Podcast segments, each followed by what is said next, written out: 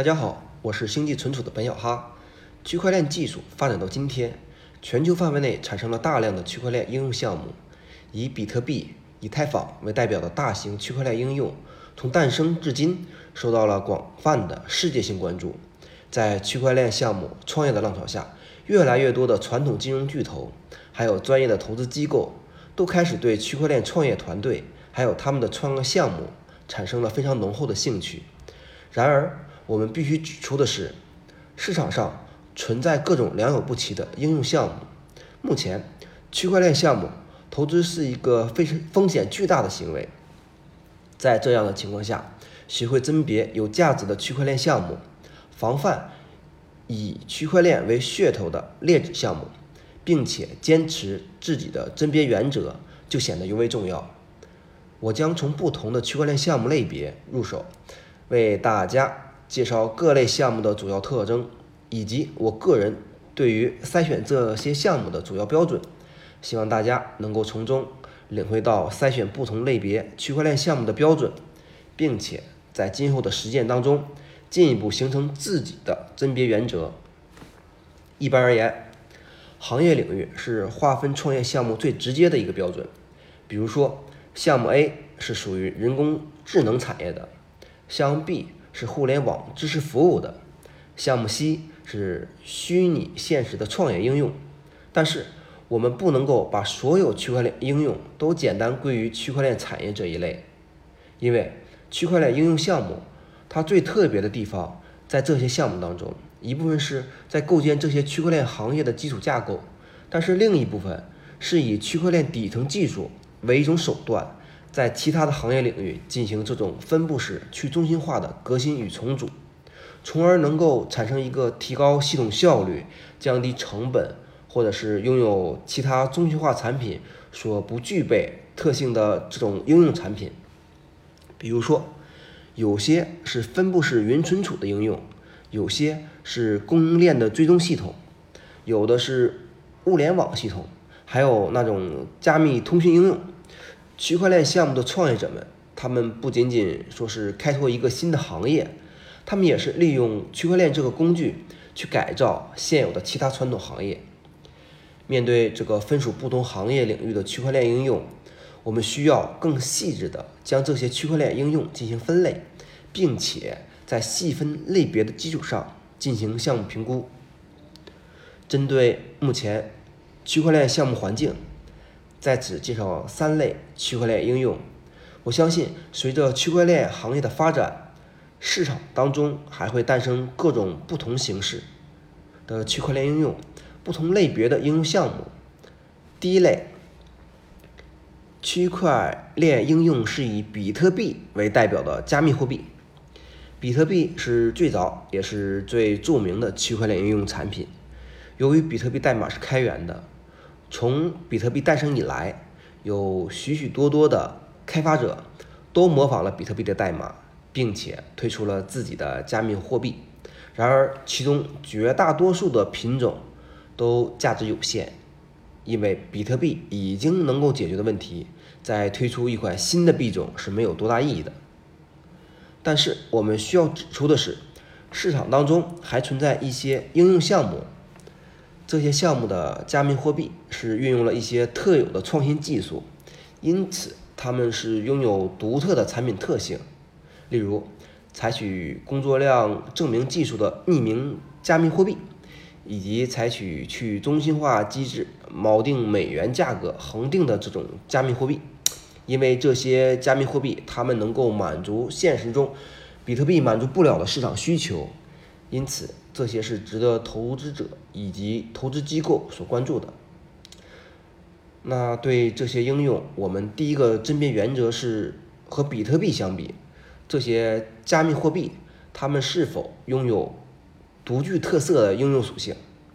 如果只是基于比特币的模式，在细微之处做些改动，这样的项目就没有价值的。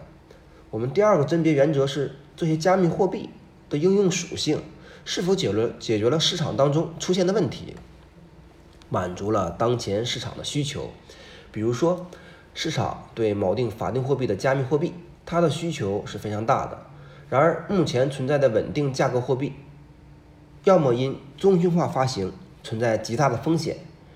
要么它的流动性非常差，无法大规模大规模采用。如果存在一个以去中心化机制发行，并且能够具备巨大流动性的锚定资产加密货币，这样的项目，它就是它将是非常巨大的、非常巨大的价值。那接下来我们要说的第二类区块链应用是区块链公共应用平台。在这个类别当中，最有代表性的是目前区块链项目当中市值排名第二的以太坊。那我们就以以太坊为例，简单的为大家讲述一下此类应用。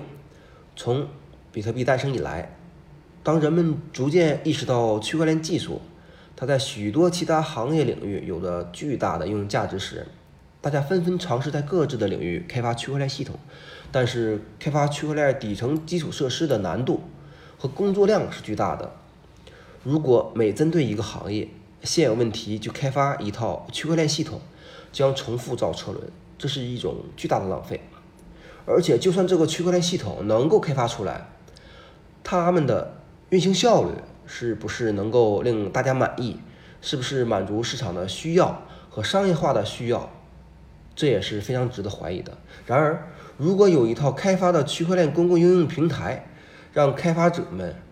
自由的在这个平台上运行自己的项目代码，不必各自去开发各自的区块链操作系统，这样其实就能够极大的降低区块链项目的研发成本。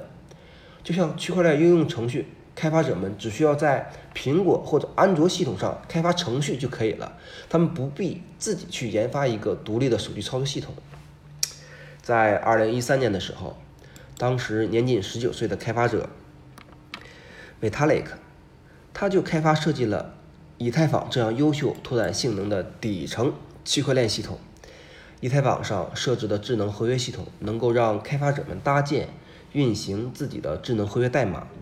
并且发行独立的项目代币。整个以太坊平台就相当于一台公共电脑，理论上将大量的区块链应用在上面展开运作。但是我们要说，区块链系统。目前的运行效率离真正的商业化标准还是有相当大的距离。现在，即使很多项目方宣称基于以太坊进行开发，他们多数也仅仅是利用以太坊智能合约进行代币发放的工作。我们并没有看到大型商业化应用能够在以太坊上面平稳的运行。那即便是代币发放，也在历史上曾经多次造成以太坊网络的大拥堵。虽然以太坊。正在持续的改进它的性能，但类似这样的组链，其实很难像普通软件那样进行快速的迭代升级，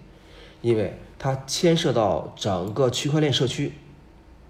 是不是能够对升级方案形成共识？而开发者他很难做到完全主导区块链的重大改进计划。在历史上，不论是比特币社区因扩容方案的意见不一而分裂，还是 b 特塞尔社区和他的创始人，嗯，Daniel Larry 拉雷雷 Larimer 对 Daniel Larimer，因为代币蒸发问题产生重大的对立。这些事情给我们的重要启示，就是在现有的区块链共识机制下，对区块链产业急速发展项目本身。急需迭代升级的形势形势下，项目社区反而会存在维持现状的巨大阻力。那样，在这样的背景下，市场就陆续诞生其他的区块链公共应用平台项目。他们的目标是创造超越以太坊、商业化、高效的区块链公共应用平台。可以说是一个项目有能力、有潜力成为一个能够在低延迟的基础上。支持大规模用户的商业化区块链应用平台，那它将会是一个投资机构争相追逐的大白马，它的价值绝对不可以轻视。这样的项目，我们甚至可以断言，在未来的一定会创造比以太坊还要更多的价值。对于此类项目，我们第一甄别原则是它供应链的运作机制能不能够满足大规模商业化的需求？这个原则至少包含两个维度。第一个维度是这个项目，它从运行的机制上能不能够在低延迟的基础上支持大规模用户？第二个维度是它的共识机制上能不能够支持项目便捷的进行版本的迭代升级，还有 bug 的修复工作。我们的第二个甄别原则是，该项目团队有没有计划和行动去培精心培育一个庞大的和高质量的全球开发社区。因为一个区块链公共应用平台，它的最大价值实际上最终是取决于这个平台上区块链应用的价值总和。接下来，我们介绍第三类应用，他们是为了解决现实中。各个领域里面的实际问题，利用去中心化的思想，还有区块链技术去开发的应用产品。需要注意的是，这类项目所涉及的行业领域非常的广泛，他们的产品形式也多种多样。在此类应用中，一部分应用项目他们是基于我们刚才介绍的区块链公共应用平台开发，而另一部分他们本身可能需要开发出另一套区块链系统，以支持此项目的实现。首先，对于区块链公共应用平台开发的项目来说，需要特别留意的是，